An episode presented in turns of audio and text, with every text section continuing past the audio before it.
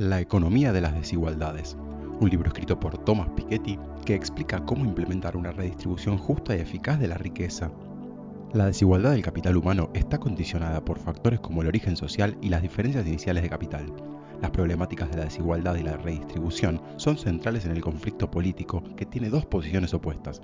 La primera es la liberal de derecha, que postula que solo las fuerzas mercantiles, la iniciativa individual y el crecimiento productivo permiten que las rentas y las condiciones de vida mejoren a largo plazo.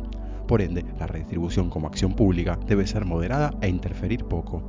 La segunda posición es la izquierda tradicional, que hereda el pensamiento socialista del siglo XIX y las prácticas de los sindicatos y postula que solo las luchas políticas y sociales pueden resolver la desventaja de los más necesitados que es producto del capitalismo. Desde aquí, las políticas públicas deben alcanzar al proceso productivo a fin de cuestionar cómo las fuerzas mercantiles determinan las ganancias de los que ostentan el capital y las desigualdades entre los asalariados, proponiendo acciones como nacionalizar los medios de producción o establecer escalas salariales. Esta diferencia entre posturas muestra cómo las divergencias no necesariamente responden a principios de justicia social contradictorias, sino más bien a los análisis sobre los mecanismos socioeconómicos que generan desigualdad. Incluso existe cierto consenso en principios como la regla Maximin, que propone que la sociedad justa debe maximizar las oportunidades y condiciones de vida del sistema social garantizando igualdad de derechos.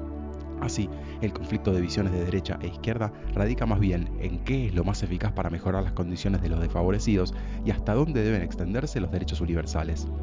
La desigualdad entre el 10% más rico y el 10% más pobre de un mismo país es de 2 a 3 veces más bajo que la desigualdad de los niveles de vida entre el periodo entre fines del siglo XIX y fines del XX y que la desigualdad entre países ricos y pobres. La desigualdad de la distribución del capital no solo es injusta, sino también ineficaz, ya que se reproduce en el tiempo y limita las capacidades de los más pobres para alcanzar a los más ricos. Tanto Marx como los teóricos socialistas, aunque no ponderaban la desigualdad de esta forma, consideraban que la lógica del capitalismo es incrementar la distancia entre clases, ya sea internamente como entre países, aunque la postura fue debatida luego en el pensamiento socialista. En este sentido, es importante no reducir la totalidad de la evolución de la desigualdad a la evolución de los salarios. Asimismo, para medir la desigualdad del empleo, hay que considerar no solo el desempleo y el subempleo, sino también las formas encubiertas. Si bien la teoría del capital humano y del cambio tecnológico sesgado esclarece una parte importante del aumento de las desigualdades salariales y de empleo, esto no explica todo el fenómeno. Hay dos visiones dominantes para analizar los mecanismos de desigualdad. La primera considera la relación entre el capital y trabajo, con la revolución industrial y Marx, la problemática se planteó como la oposición entre capital, ganancias y empleadores o capitalistas por un lado, y trabajo, salarios y trabajadores por otro, postulando como principal fuente de desigualdad a la diferencia en la propiedad del capital. Si bien hay acuerdo en favor de la redistribución, en el siglo XX no se logró, ni en naciones que volvieron la propiedad privada, estancando las condiciones de vida de los asalariados mientras los países capitalistas progresaban, ni en los países donde una parte débil de los impuestos significa una gran carga para el capital. Por eso hay que usar herramientas adecuadas, transparentes y universales.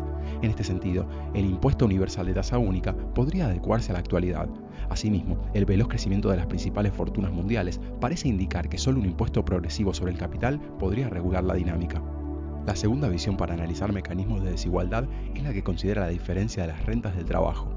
En este sentido, es necesario primero deshacerse de la idea de una realidad en la que el trabajo sea homogéneo y en la que solo imperaría la desigualdad en la relación capital-trabajo. Y segundo, se debe analizar cómo se forman las diferencias. Estos desafíos son la herramienta para la distribución, por ejemplo, la imposición sobre los altos salarios y las transferencias fiscales para los bajos salarios, políticas de educación y formación, salario mínimo, lucha contra la discriminación, escalas salariales, papel de los sindicatos y otras. La herramienta privilegiada de la redistribución pura es la redistribución fiscal, que permite limitar las consecuencias de la desigualdad del capital humano en el nivel de vida sin modificar su fuente estructural. Mediante transferencias e impuestos ayuda a corregir la desigualdad de las rentas originada en el mercado y la desigualdad de las dotaciones iniciales, mientras que conserva el rol distributivo del sistema de precios. Para analizarla hay que incluir las diferencias históricas y geográficas en los salarios, para comprender la diferencia entre el poder adquisitivo de los países subdesarrollados y desarrollados, hay que considerar la brecha en la cualificación, la relación entre la productividad y poder adquisitivo y las imperfecciones del mercado crediticio. Para una redistribución justa, hay que saber si en la economía total existen posibilidades de sustitución entre los distintos tipos de trabajo y de capital humano. Asimismo, hay que considerar que la redistribución fiscal conserva la función asignativa del sistema de precios mientras redistribuye las rentas de diferentes asalariados.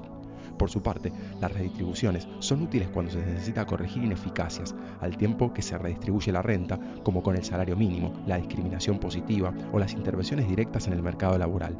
Finalmente, deben considerarse las políticas educativas que ayudan desde un nivel estructural y los seguros sociales como los de salud y jubilación.